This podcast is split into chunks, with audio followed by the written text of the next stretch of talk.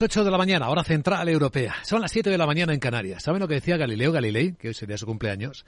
Mide lo que se pueda medir y lo que no, hazlo medible. Buenos días. Renfe les ofrece esta sección. Miren los futuros, la caída que viene en las bolsas de España en cuanto abran dentro de una hora.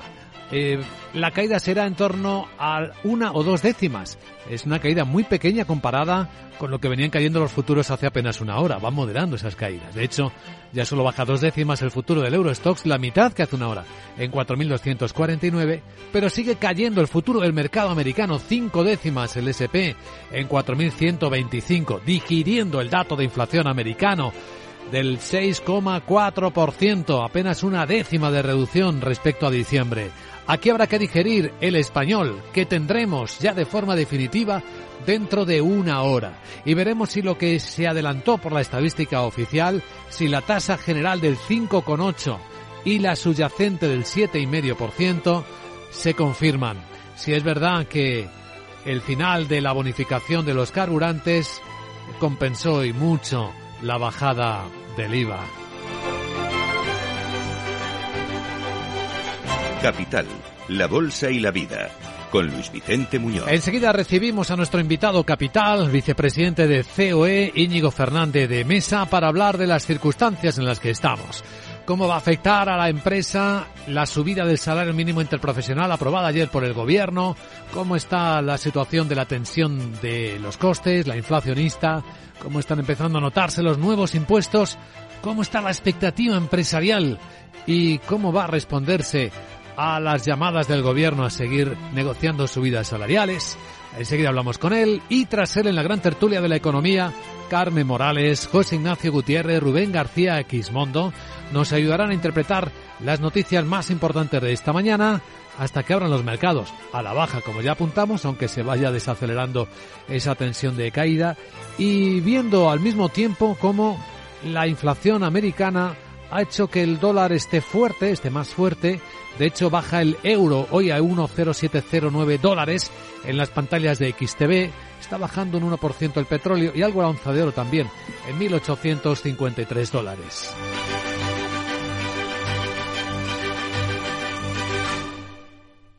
Renfe les ha ofrecido esta sección. Tío, ya estoy en el tren. A ver si tengo suerte y llego tarde, ya sabes. 30 minutillos y me ahorro el billete. No creo que en media hora me pierda mucho allá en el pueblo. Como mucho al Paco contando por enésima vez cómo conoció a la Juani. Con el compromiso Renfe de puntualidad, si tu tren AVE se retrasa más de 15 minutos, te devolvemos el 50% y el 100% si se retrasa más de 30. Normal que alguno prefiera llegar tarde. Nadie te da más. No todos los trenes son como Renfe. Renfe, tu tren. Las noticias capitales.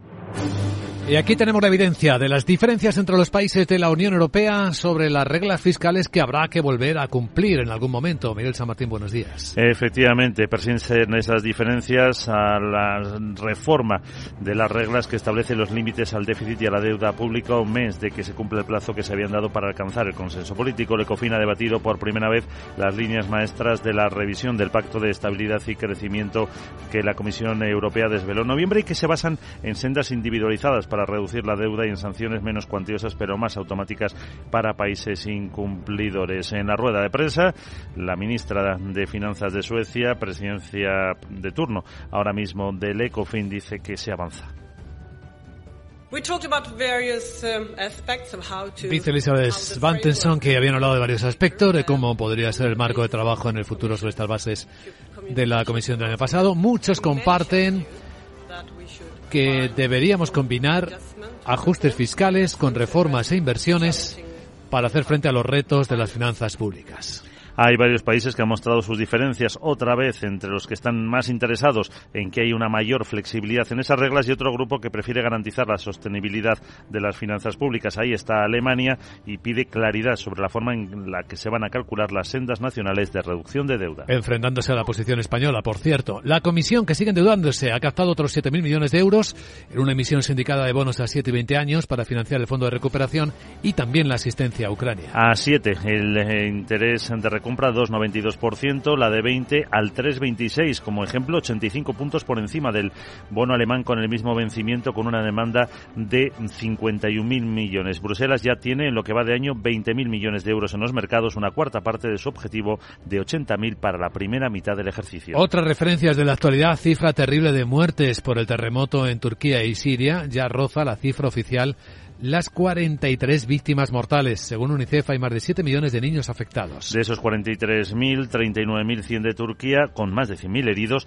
y en Siria la cifra supera los 3.600 fallecidos, sumando las zonas controladas por el gobierno como las que están en los rebeldes. Un primer convoy de ayuda de la ONU ha entrado en la zona controlada por los rebeldes procedente de Turquía a través de ese recién paso abierto fronterizo que contábamos ayer. Y del futuro, el Parlamento Europeo avala prohibir la venta de coches de gasolina y diésel en Europa a partir de 2035. Y también el objetivo de de reducir a la mitad para 2030 las emisiones de CO2 para turismos y furgonetas eh, nuevos, asegura el vicepresidente de la Comisión Europea, Franz eh, Timmermans, que además de contribuir al frenar el cambio climático, mejorar la calidad del aire y la salud de los europeos, tendrá un impacto positivo en la transición energética. Para el transporte, la Comisión está proponiendo una senda de reducción de emisiones de gases del 45% para camiones y autobuses de larga distancia en el año 2030. Que será del 90% en el 2040 respecto a los niveles de 2019. La propuesta se completa con el objetivo de que todos los autobuses interurbanos comercializados a partir de 2030 sean cero emisiones, pero no los que den servicio a zonas rurales, que tendrán el mismo tratamiento que los camiones. Agenda del miércoles. Veamos a la voz que tienes ahí. Buenos días. Muy buenos días, Tuda y miércoles ya sabemos la inflación en el Reino Unido de enero que baja dos décimas hasta el 10,1%, casi nada. El de Spain lo conoceremos en menos de una horita. En la zona euro se dará a conocer la producción industrial de diciembre del 2022 y en Estados Unidos ese mismo dato pero de enero además de las ventas al por menor del mismo mes. Alemania emite deuda a 30 años por un volumen de 2.500 millones de euros. Presidenta del BCE, Christine Lagarde, debate con el Pleno del Parlamento Europeo el informe anual. La Agencia Internacional de la Energía publica su informe mensual sobre el mercado del petróleo. Luis Vicente vamos a escuchar al presidente de la COE, OE, OE, OE, OE, para hablar de cómo afecta a las empresas la subida del SMI. Por cierto, ¿Qué? yo tengo de eso. Em, Del SMI me refiero, ¿De que eso? como te escuche este señor a ver si te va a decir algo. Eh. Pero ¿sabes lo que significa de verdad esa sigla? Pues Eh. está claro. Sara la mejor indudablemente. Seguro. Jeje, Mira. ¿Qué sustito te había dado? Sí. Chao, chao. Chao, chao. Desde luego que sí. Completamente de acuerdo contigo, Sara. Enseguida saludamos a nuestro invitado, al vicepresidente de COE, don Íñigo Fernández de Mesa.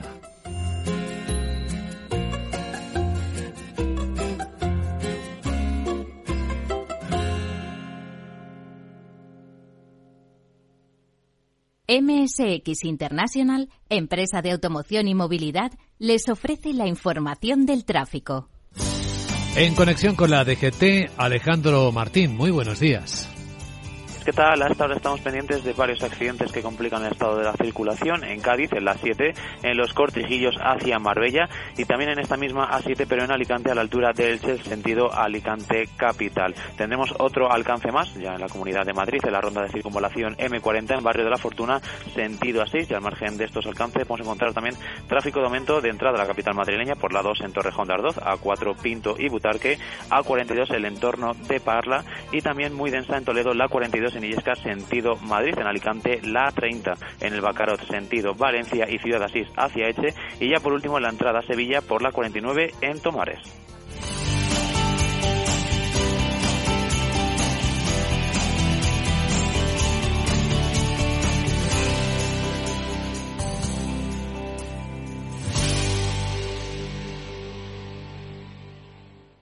MSX International, empresa líder del sector de la automoción, les ha ofrecido la información del tráfico y les desea cautela con sus vehículos. Capital Radio. Escucha lo que viene.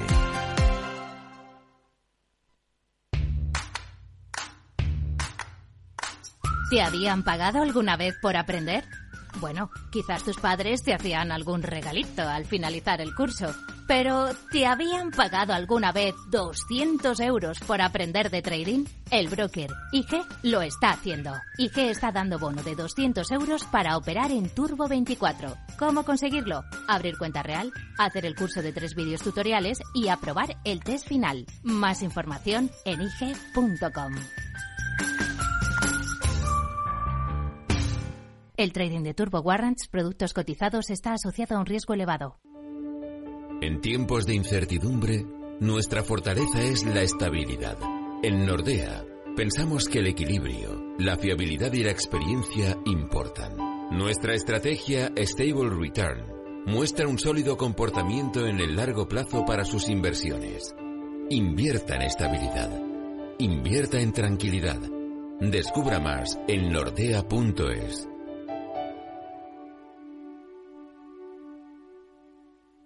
Conoce Cuchabank, el banco que firma la mitad de sus hipotecas por recomendación de sus clientes. Consúltanos directamente. Cuchabank, tu nuevo banco. Más info en cuchabank.es. Capital Radio, la genuina radio económica.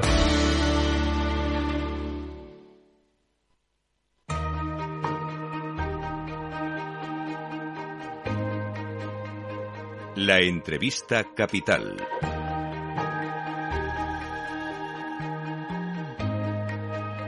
Luis Vicente Muñoz. Vamos a analizar cómo están viviendo las empresas españolas este peculiar momento económico con nuestro invitado capital, don Íñigo Fernández de Mesa, vicepresidente de la Confederación Española de Organizaciones Empresariales COE. Don Íñigo, ¿qué tal? Muy buenos días. Hola, buenos días.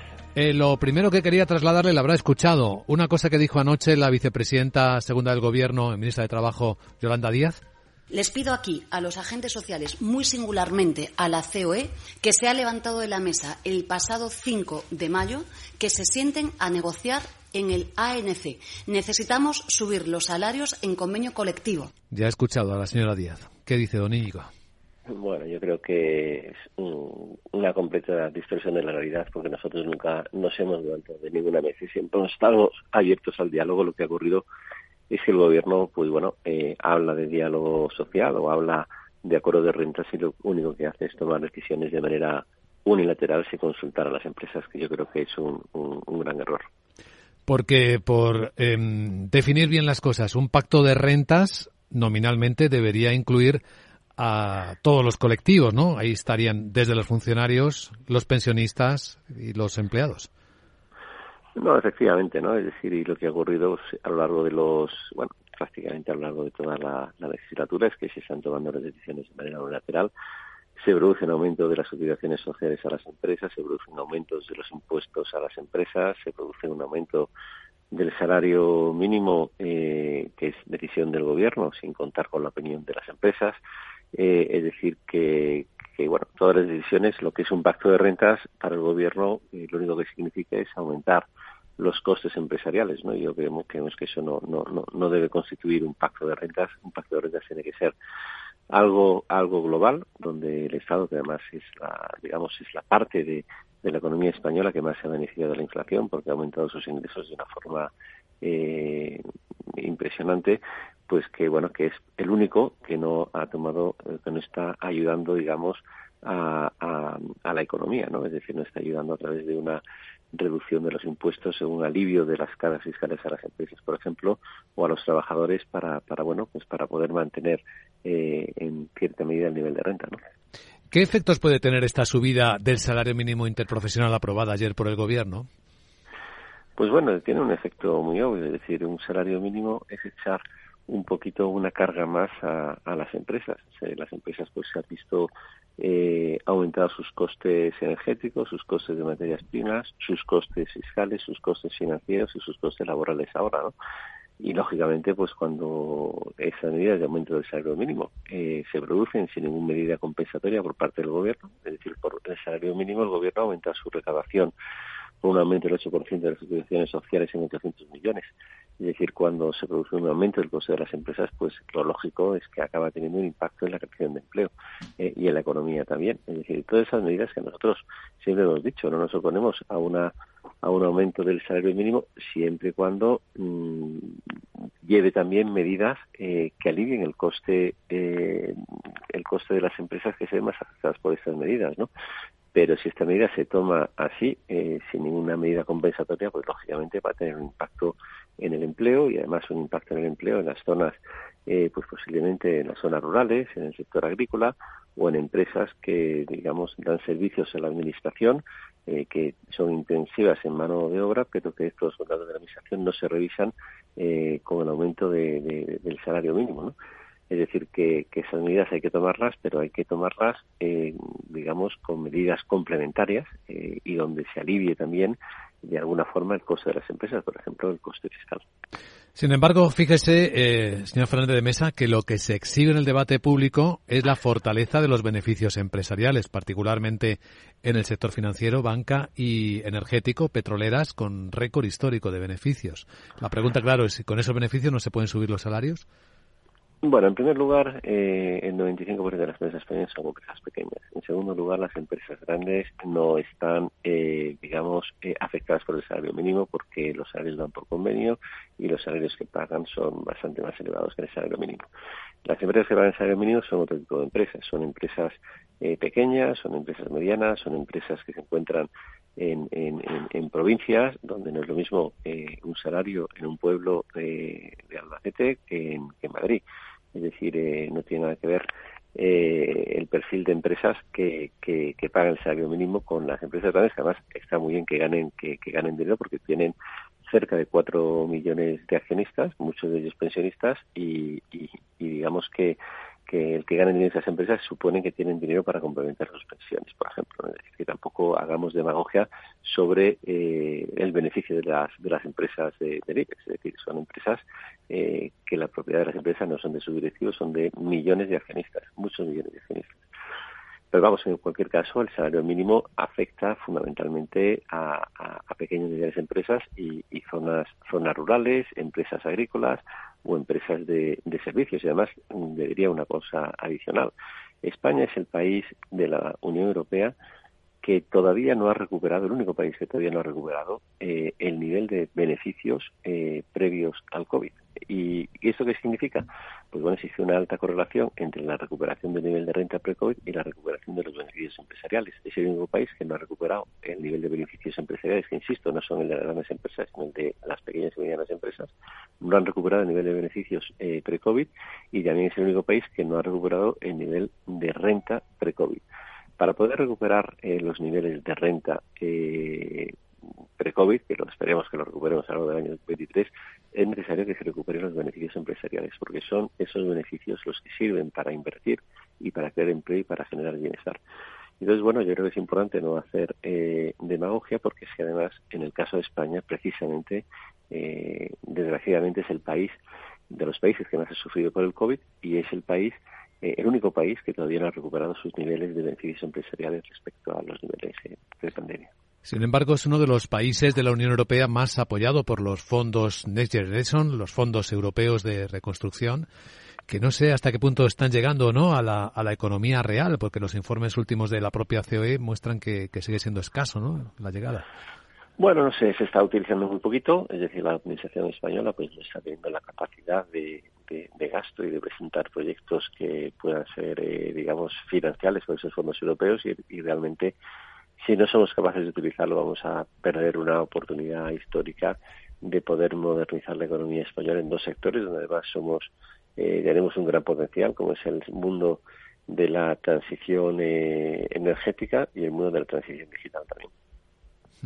Mirando adelante en este año 2023 y con las subidas de impuestos que hemos ya empezado a digerir desde el mes de enero, empresarialmente, ¿cómo se está viendo el año? Una impresión, aunque sea subjetiva, eh, don Íñigo, ¿cómo es?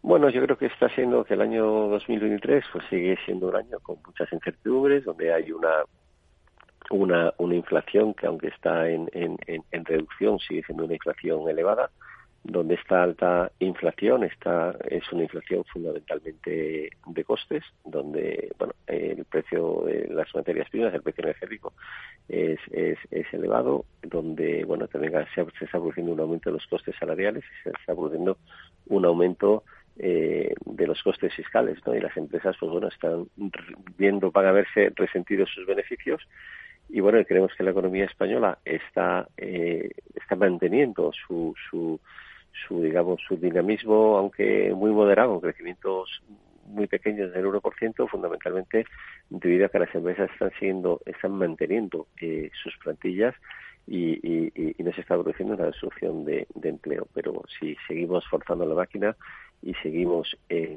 digamos, aumentando esas cosas empresariales, pues bueno, podemos ver que, que vamos a ver que, que, este ciclo económico se puede, se puede, se puede dar la vuelta. De hecho, en los últimos datos de la EPA, los últimos datos de, de línea en materia de empleo estamos viendo que existe ya un estancamiento en lo que a creación de empleo se refiere y se están produciendo eh, muchas miles de, de destrucción de, de, autónomos y de, y de puestos de trabajo en el sector privado, lo cual eh, puede ser preocupante.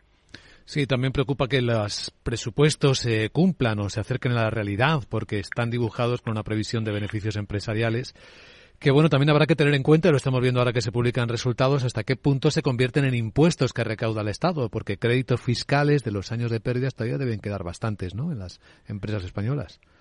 El principal problema que tenemos con el presupuesto, eh, aparte de que se cumpla, ¿no?, es que tenemos un déficit público estructural desorbitado y una deuda pública muy elevada. Y eso es insostenible a no ser que haya un plan a medio plazo eh, por parte del Gobierno de, de, ajuste presupuestario. Y este ajuste no, no se puede hacer vía aumento de impuestos, que es lo que ha hecho el gobierno a lo largo de los últimos años, porque tenemos muy poco margen de aumento de impuestos. Eh, España es el país, eh, está, la presión fiscal de España es del 42%, que es mayor que la media de la Unión Europea, y si lo corregimos por el nivel de renta, pues es, eh, en España se paga un 50% más eh, que en un país eh, que tenga la misma renta que, en España. Es decir, eh, o, o, dicho de otra forma, una persona que gana 40.000 euros paga un 50% más que la media de la Unión Europea. Por tanto, hay poco margen de aumento de impuestos en España y lo que existe en España es un problema de gastos. Es decir, se puede reducir mucha grasa manteniendo los servicios sociales y mejorando la eficiencia eh, y, bueno y, y, se puede reducir el gasto básicamente vía mejora de eficiencia y es donde se tiene que trabajar y es desgraciadamente eh, una faceta donde el gobierno la, bueno ni se la ha planteado. Don Íñigo Fernández de Mesa, vicepresidente de COE, gracias por compartir su visión en Capital Radio. Le deseamos un buen día. Muchas gracias.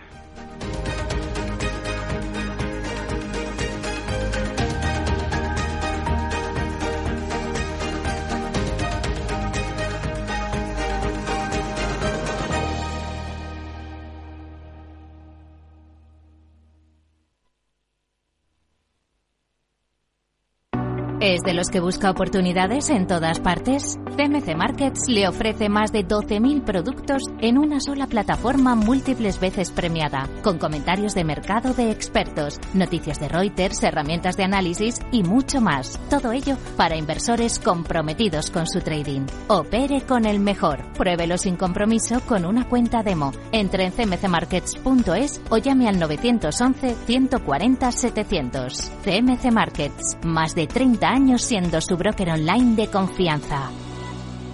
Los CFD son instrumentos complejos y están asociados a un riesgo elevado de perder dinero rápidamente debido al apalancamiento. El 77% de las cuentas de inversores minoristas pierden dinero en la comercialización con CFDs con este proveedor. Debe considerar si comprende el funcionamiento de los CFDs y si puede permitirse asumir un riesgo elevado de perder su dinero.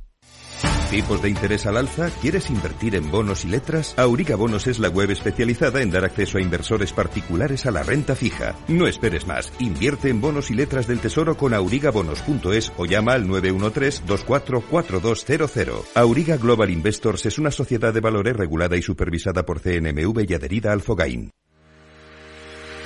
Si quieres conocer mejor las empresas con las que trabajas, empieza por Informa. Compruébalo con tres informes gratis, el nuestro para que nos conozcas más y los dos que tú elijas para tu negocio. Solicítalos ya en Informa.es. Informa, líder en información empresarial.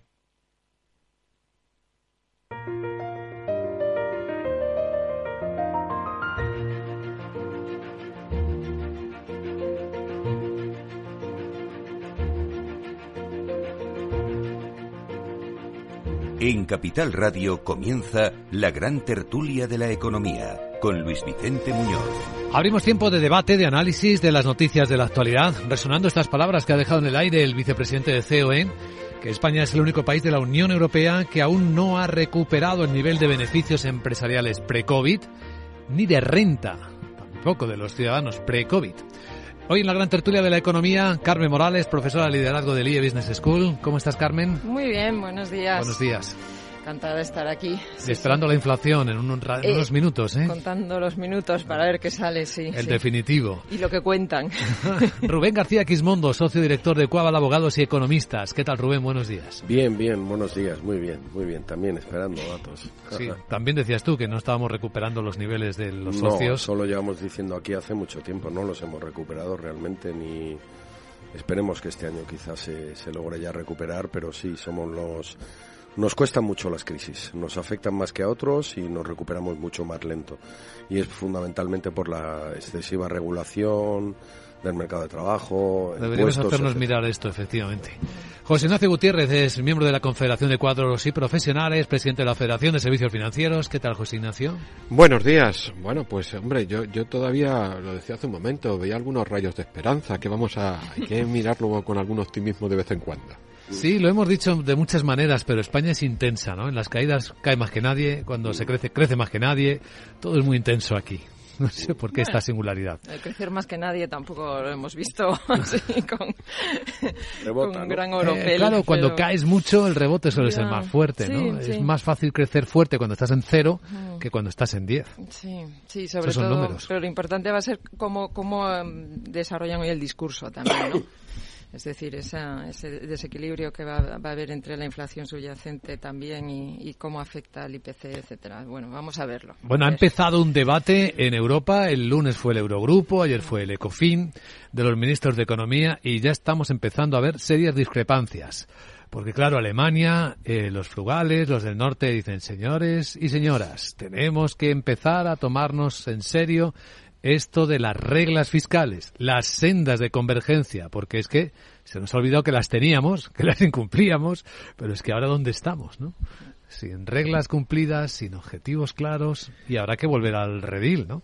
Lo veníamos diciendo desde hace ya mucho tiempo, eh, pero esto es muy sencillo. No, no lo cree, vamos, yo lo digo sinceramente. En el momento que el Banco Central Europeo decía, decida recortar de verdad eh, la compra de deudas, no hay más que hablar. Eh, ese es el momento. ¿Eh? El y las ¿no? normas fiscales eh, van a ser las que sean, pero esta es la clave.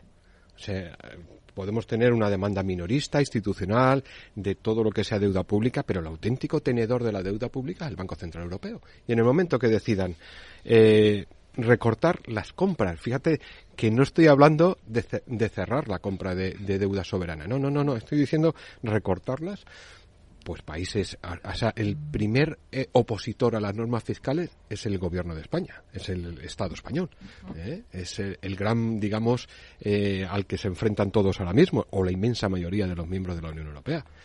Pero es que va a ser así de sencillo. Pero no lo va a hacer, ¿no? El BCE es nuestro banco, hay dirección puede- cada vez más política, eh, hace- la máquina de imprimir dinero sigue No, no, no, lo hace, engrasada. lo hace más de lo que creemos, porque Sí. eh, cambiar el reparto de compra de deuda pública se ha utilizado en más de una ocasión para presionar a los países. Se ha hecho, se hizo en su día con, eh, con Grecia, se hizo en su día con Italia. Con Italia, sí. Y se va a hacer con España, y yo creo que no a no tardar mucho.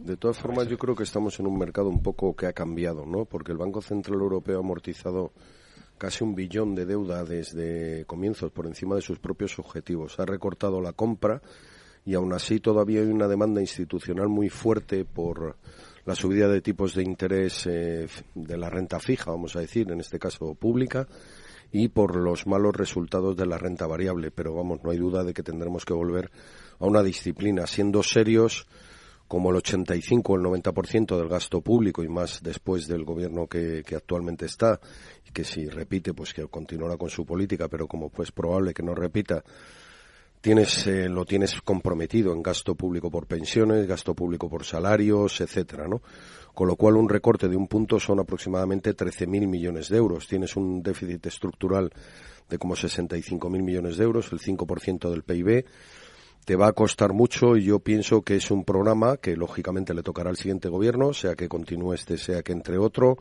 decir, pues mira, 24 un puntillo, 25 otro puntillo, 26 quizá otro, o una cosa así, 27 nada, porque estamos en año electoral, que es el mismo año que en el que estamos ahora, y en años electorales sabemos todos que se levantan las calles, se hace ah. obra pública, se dan 200 eh, euros, o se sube el salario mínimo, las pensiones, y la ministra, pues en vez de hacer, dejar que los sindicatos hagan el trabajo, lo hace ella por ellos, ¿no?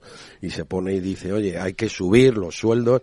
Vamos a negociar para subir los sueldos, ¿no? Dice, pues muchas gracias, señora ministra. Por negociar.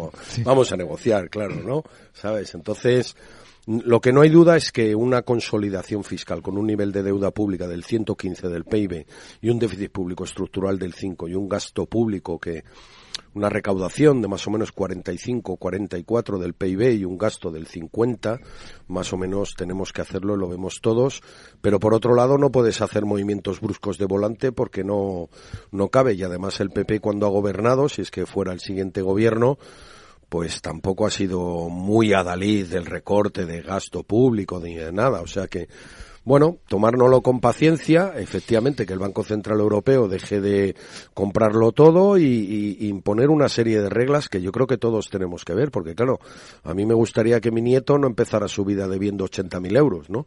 Nada más salir al mundo, ¿no? Porque no me parece que sea algo justo, porque le estamos quitando oportunidades. Y luego también es muy importante, en mi opinión, redireccionar hacia actividades que nos generen futuro, ¿no? O sea, que inversiones en I D, en renovación tecnológica, etcétera. Y no hablo de los fondos europeos que ni siquiera utilizamos, eso ya se lo dejo a Carmen. Bueno, sí, de ayer la gran noticia es que se, están, se está haciendo la, gran inversión o el gran reparto, ¿no? A, las constructoras, ¿no? A obra pública. O sea que, claro, esto es lo de siempre. Además, que está muy bien, se crea mucho empleo, si siempre lo decimos, está, está muy bien la construcción, es un sector eh, de los de los grandes no de los grandes pilares de, de, España. Pero caramba que son los next generation que, que esto era para otra cosa no la la digitalización y tal. Bueno, en fin, pero había que repartirlo, si no luego caducan y viene Bruselas y nos regaña. No, será interesante ver si, si el Banco Central Europeo mm, se atreve a hacer esto en el semestre de en el semestre de presidencia europea, ¿no? El segundo semestre de España. Ahora está Suecia, sí, ahora está Suecia con la presidencia de turno y a partir de mitad de año es España. Efectivamente. Entonces, va a pillar a España y además en elecciones, ¿no? Generales. Y después de elecciones municipales que nos va a pillar y con un gobierno que es un espectáculo, ¿no? La verdad es que da uno es una especie de jaula de grillos, ¿no? El camarote de los hermanos Mars, ¿no? A ver quién es mejor socialmente. Es una competencia electoral ya puramente. Ya no tenemos un gobierno, tenemos portavoces de partidos políticos en ministerios, ¿no? Y luego el destrozo legal, ¿eh? Con leyes que están escritas e interpretadas para reparar todo esto, ojo, ¿eh? Queda, queda todavía eh, marco legislativo para aprobar. Hay al menos siete leyes importantes en proceso es verdad que la tramitación parlamentaria se va a ir complicando según se acerque las citas electorales y con lo cual será mucho más difícil aprobar porque hay grandes discrepancias, lo decía Rubén, en el gobierno. ¿eh? Pero bueno, en materia laboral y en materia económica eh, y en materia laboral, también lo ha dicho Rubén, yo creo que aquí hay una sindicalista por encima de todas, que es la vicepresidenta del gobierno. No a los eh, sindicatos no les hace falta decir nada, pues ya está ella y además decide y aprueba lo que sea necesario. Sin duda, sin duda. En nombre de los sindicatos. Siempre que puede como gobierno centralizado, ¿no? Exactamente. Hay un problema muy serio. Eh, y nosotros, eh, desde la Confederación de Cuadros y Profesionales, siempre hemos defendido algo muy importante. El marco de negociación es el convenio de empresa porque eh, los eh, sindicalistas de las empresas y que estamos apegados a las empresas conocemos la situación de nuestra empresa, nuestro marco y nuestras posibilidades de negociar, tanto del eh, empresario como de los profesionales que formamos parte de la empresa. Eso desapareció con la reforma de que, entró este, este gobierno y ahí ha deteriorado muchísimo, muchísimo la realidad de viabilidad empresarial. ¿Eh? Porque es que no todas las empresas están iguales, no todos los sectores están iguales, e imponer de forma lineal decisiones tan importantes como ese salario mínimo interprofesional eh, o forzar a una negociación de un pacto de rentas eh, no es el camino. Pero es que, es que, lo, lo, importante es mantener el empleo y mantener las empresas, no solamente el sector público, sino también todo el sector privado. Y ahí el marco de negociación del convenio de empresa es fundamental.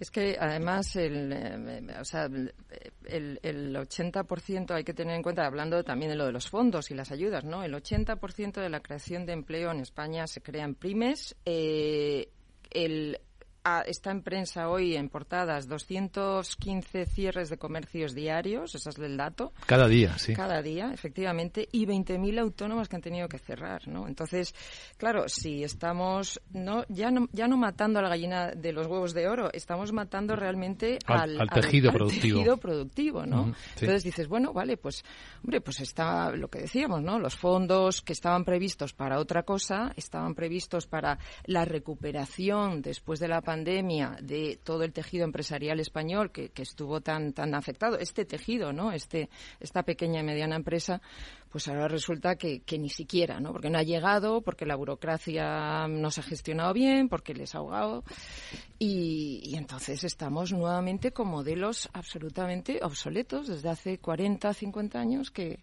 que, no, no se ha podido cambiar ¿no? el modelo. que creo que a las pymes les ayudarían mucho más bajándole los impuestos, la regulación, la cotización de la seguridad social, etcétera. Quiero decir, una pyme el que le des 3.000 o 5.000 euros de fondos europeos, que tiene que hacer no sé cuántos trámites, contratar un gestor, eso no tiene ningún sentido. Y sin embargo, gastarse 2.000 para conseguir Claro, exacto, ¿no? Y sin embargo, cuando le subes el salario mínimo, que nadie quiere que no haya mejores sueldos, pero cuando lo subes a un coste de 1.600 euros mensuales, porque se dice 1.080 mensuales, pero son 14 pagas, por lo tanto son 1.260 euros eh, brutos mensuales. Hay que añadirle un 26,5% de cotización a la seguridad social, parte empresarial, ¿no? Con lo cual al final son 1.600 euros. Entonces, la ministra que contrata, bueno, pues a unas consultoras de estas que son conocidas allí en su casa, en el ministerio, ¿no? Le hacen un estudio y le dicen, no, no ha quedado demostrado nada, un estudio muy corto, que no tiene demasiado fundamento, frente al del Banco de España que te dice, y a todos los organismos internacionales, esas subidas generalizadas de salarios mínimos, impiden la creación de empleo. Luego, los datos desde la reforma, como tú bien señalabas, el hecho de que hayamos eh, olvidado el convenio de empresa y, por lo tanto, nos vayamos a convenios sectoriales que obligan a pymes a subir salarios porque sí, ¿no? Sin tener en cuenta, efectivamente, sus circunstancias personales, sin tener cláusulas de descuelgue que han sido suprimidas. Los datos realmente de la reforma son muy malos.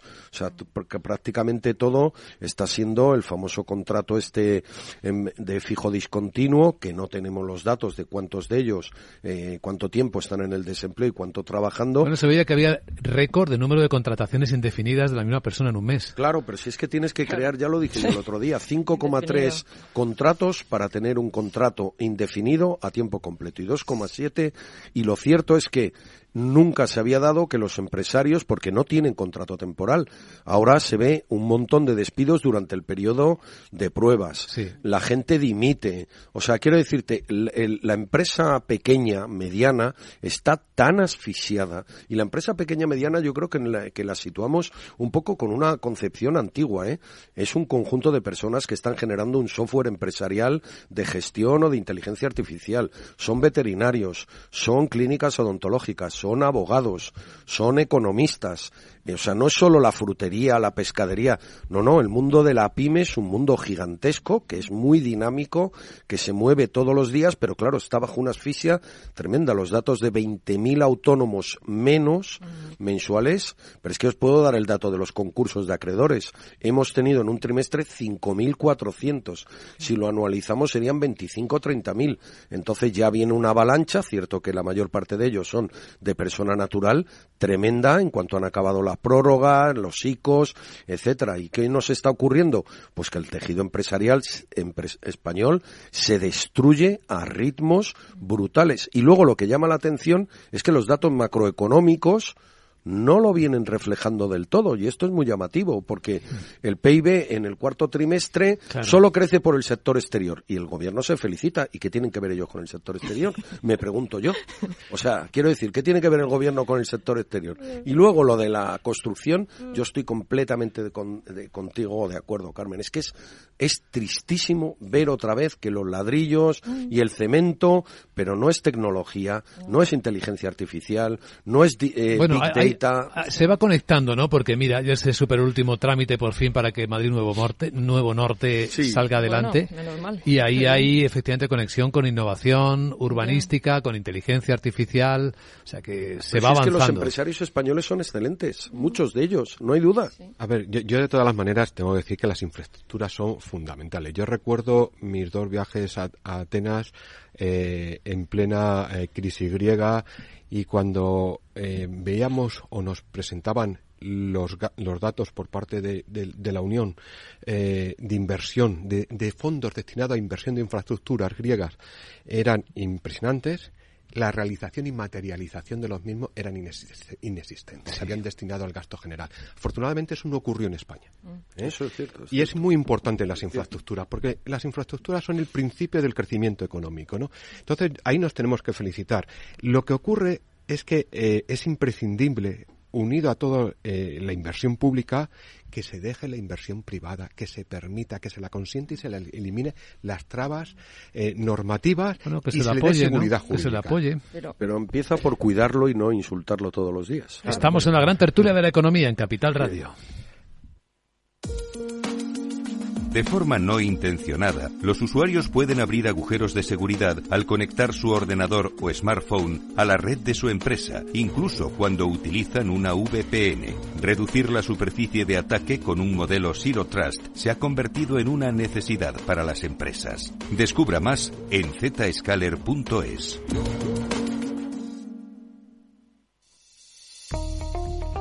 Desde hace más de 75 años nos preocupamos por todo lo que tiene valor en tu vida. Ahora, en Caser Asesores Financieros, también cuidamos de tus intereses. Te ofrecemos un asesoramiento diferencial e independiente para que alcances tus objetivos de inversión. Caser Asesores Financieros, seguros de tu inversión. Contacta con nosotros en info arroba caserasesoresfinancieros.es o en el 91 762 3442.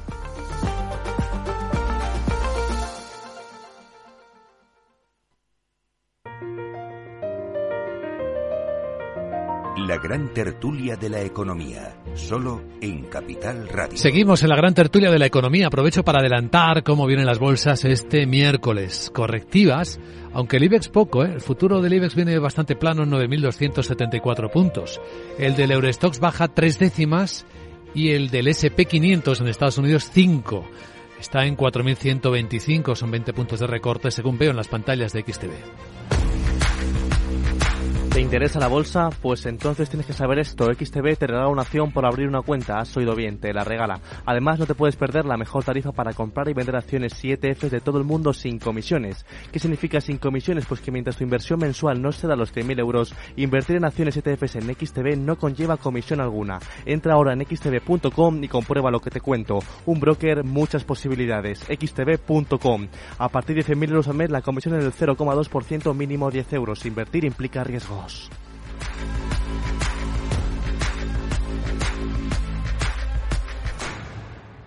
Aquí seguimos con José Ignacio Gutiérrez, Rubén García Quismondo y Carmen Morales en la gran tertulia de la economía. La verdad es que cada vez que suena un anuncio ellos hablan, siguen hablando más, ¿eh? Porque está con la tertulia paralela. No, el dato, el dato de la inversión de, este riego a la construcción de millones es eh, la adjudicación de 7.029,8 millones de euros, que es un incremento de 78,5% respecto al año pasado y el, récord, la cifra récord desde 2009. Es decir, ya no estamos hablando efectivamente, que decía José Ignacio, la importancia del mantenimiento de las, de, de, las infraestructuras, que es fundamental, que efectivamente que se recupere la isla de La Palma y todo lo que hace falta hacer en este país, ¿no? Eh, la, la, expansión de los túneles, los famosos túneles de, de Asturias y Cantabria, etcétera, ¿no? Y los trenes y toda esta historia Pero, pero dicho esto, eh, estamos hablando de, de, que, bueno, pues es una cantidad absolutamente mm, desproporcionada, ¿no? Para una situación en la que efectivamente hace falta invertir en otras áreas, como hablábamos en el corte de, formación, que nos resulta atractivo. Pero fíjate que eso te da una subida del PIB, ¿no? Del 0,6%, 7.000 millones más o menos, ¿no? O sea que como la microeconomía, o sea, esas pequeñas empresas que van cerrando, los autónomos que se dan dando de baja, o los datos del empleo que no son buenos, salvo los públicos, pues hombre, yo me pongo y hago una inversión brutal en infraestructuras en comparación años anteriores que no digo yo que la infraestructura no sea necesaria, pero a mí me hubiera gustado oír eso mismo en I+D, en todos sus sectores, en formación, en ciberseguridad, en todo lo que todos entendemos que es necesario, lo que no quita que haya que mantener infraestructuras, extender. A mí la red de alta velocidad me gustaría que llegara algún día a Francia, es un sueño que tengo, ir en tren a Londres, ¿no? Cada día, algún día lo inauguraré. Y a Lisboa. Sí, bueno, pero eh, ahí han sido los portugueses los que no han querido ir a Badajoz, pero en el caso de Francia eh, lo cierto es que en, ya está en la frontera, está en Irún, y es nuestra parte la que no llega, y eso nos impide llegar a Bruselas, a París, a Londres, en tren de alta velocidad desde Madrid, te correjo un por ejemplo. Ahí es Francia. Francia no tiene, fíjate, desde, desde, desde la frontera, sí, sí, es que Francia por, por la costa atlántica no tiene ave. ¿Cómo que no? no, hombre, si llega San Jean de Luz, si lo he cogido yo, San Jean de Luz, París, no, claro que el TGV y el TGV te llega de San Jean de Luz a la frontera. es lo que se denominaría alta velocidad. No, no, TGV. Claro, sí, Velocidad alta y alta velocidad, ¿os acordáis? Si es que, si es que tendría que haber una línea Madrid, falta parte, falta parte de la conexión que va desde Perpiñán hasta Lyon tampoco tiene eh, las infraestructuras totalmente desarrolladas. Y no hay un interés especial eh, por parte de, Francia tampoco en esas inversiones que mm, ellos no lo ven. Nos pasa un poco como pasa con Portugal. Portugal solamente quiere la conexión norte a través de Oporto o mm. Vigo y no tiene ningún interés por la conexión con Madrid porque no les aporta a ellos nada.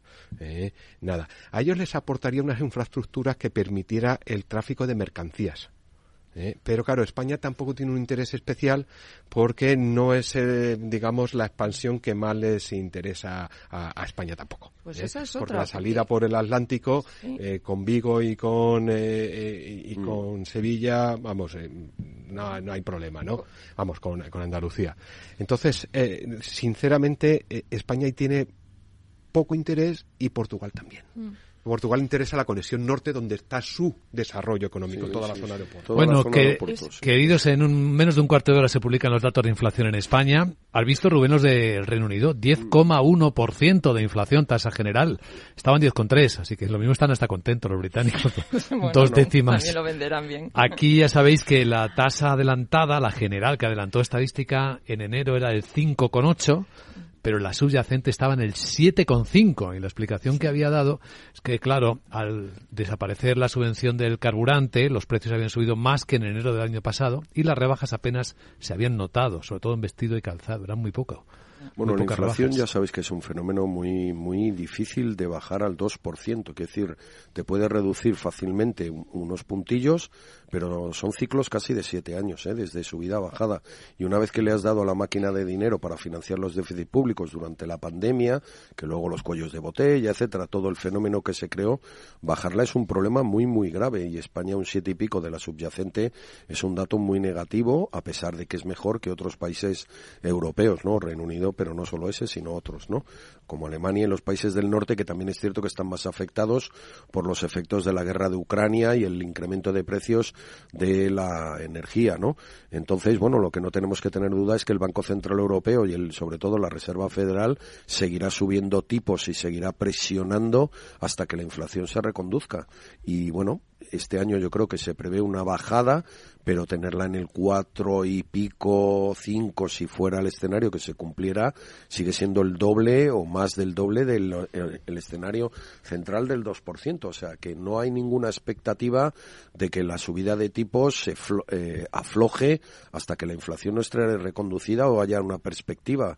Tenemos la curva esta de tipos invertida, tenemos una serie de señales que nos indican que la inflación, es que la inflación es un fenómeno que además además se generalice, más con gobiernos que suben la pensión es un 8%, el salario mínimo un 8%. La es muy contagiosa, ¿verdad? Claro, segunda ronda, pero segunda ronda iniciada por la propia administración pública. es que, claro, los empresarios, en este caso, y los propios trabajadores han sido muy moderados, pero lo acaba de decir Ignacio, como he reformado y ahora impongo el convenio sectorial a todas las empresas, pues ahora les voy a subir por el convenio sectorial, pues una barbaridad. Y eso lo dice eh, la propia ministra de Trabajo. Hubo un tiempo que teníamos un ministro de Trabajo serio, ¿no? Y no teníamos allí jefes de campaña electoral. Pero bueno, hay lo que hay. Eh, no, eh, un apunte solamente eh, hablando del transporte ferroviario y, y, claro, aquí la inversión, volviendo un poco al tema, ¿no? La inversión que se ha hecho en España ha sido especialmente en alta velocidad y efectivamente el transporte por carretera, que decía José Ignacio, la importancia que tiene o el interés que tienen los portugueses, claro, teniendo en cuenta las regulaciones que hoy que han salido ayer, ¿no? Del cambio de que los transportes a partir del 2035 no pueden ser de, gasolina o diésel, eh, nos vamos a encontrar nuevamente mm, pilladísimos con todo el transporte hecho a través de camiones y, otros tipos de transporte por carretera. ¿no? Bueno, en 10 minutos tenemos el dato de inflación. Hasta aquí la gran tertulia de la economía. Carmen Morales, Rubén García Quismondo, José Ignacio Gutiérrez, gracias y buen día. Un placer. Muchas gracias. DEPAM, 150 años de consistencia en gestión de fondos de inversión y mandatos. Optimiza tu cartera con nuestras especialidades en renta fija, renta variable e inmobiliario cotizado. Consulta depamfans.com y a tu asesor financiero. DEPAM, confianza y conocimiento. Lauri, decidido. La despedida la hacemos en Gandía. Prepara el bikini. Lauri, que en Gandía vive el ex de Jesse. Que nos vamos a Málaga. Lauri, que no, que dan mal tiempo. A Bilbao, pinchos y party. Lauri, una cosita, que al final es despedida conjunta. Te hago administradora del grupo que no puedo más. En Renfe tenemos más de 1500 destinos para que siempre puedas llegar a donde quieras llegar. Nadie te da más. No todos los trenes son como Renfe. Renfe, tu tren. ¡Vaya acción! ¿La has visto? ¿Qué acción? Una acción gratis. Ahora consigue una acción gratis por hacerte cliente de XTB y descubre cómo se siente un inversor en bolsa. Descarga la app de inversión de XTB, hazte cliente, haz tu primer depósito de cualquier importe y disfruta de tu acción gratis para empezar a invertir. Invertir implica riesgos. Términos y condiciones de la promoción en xtb.com.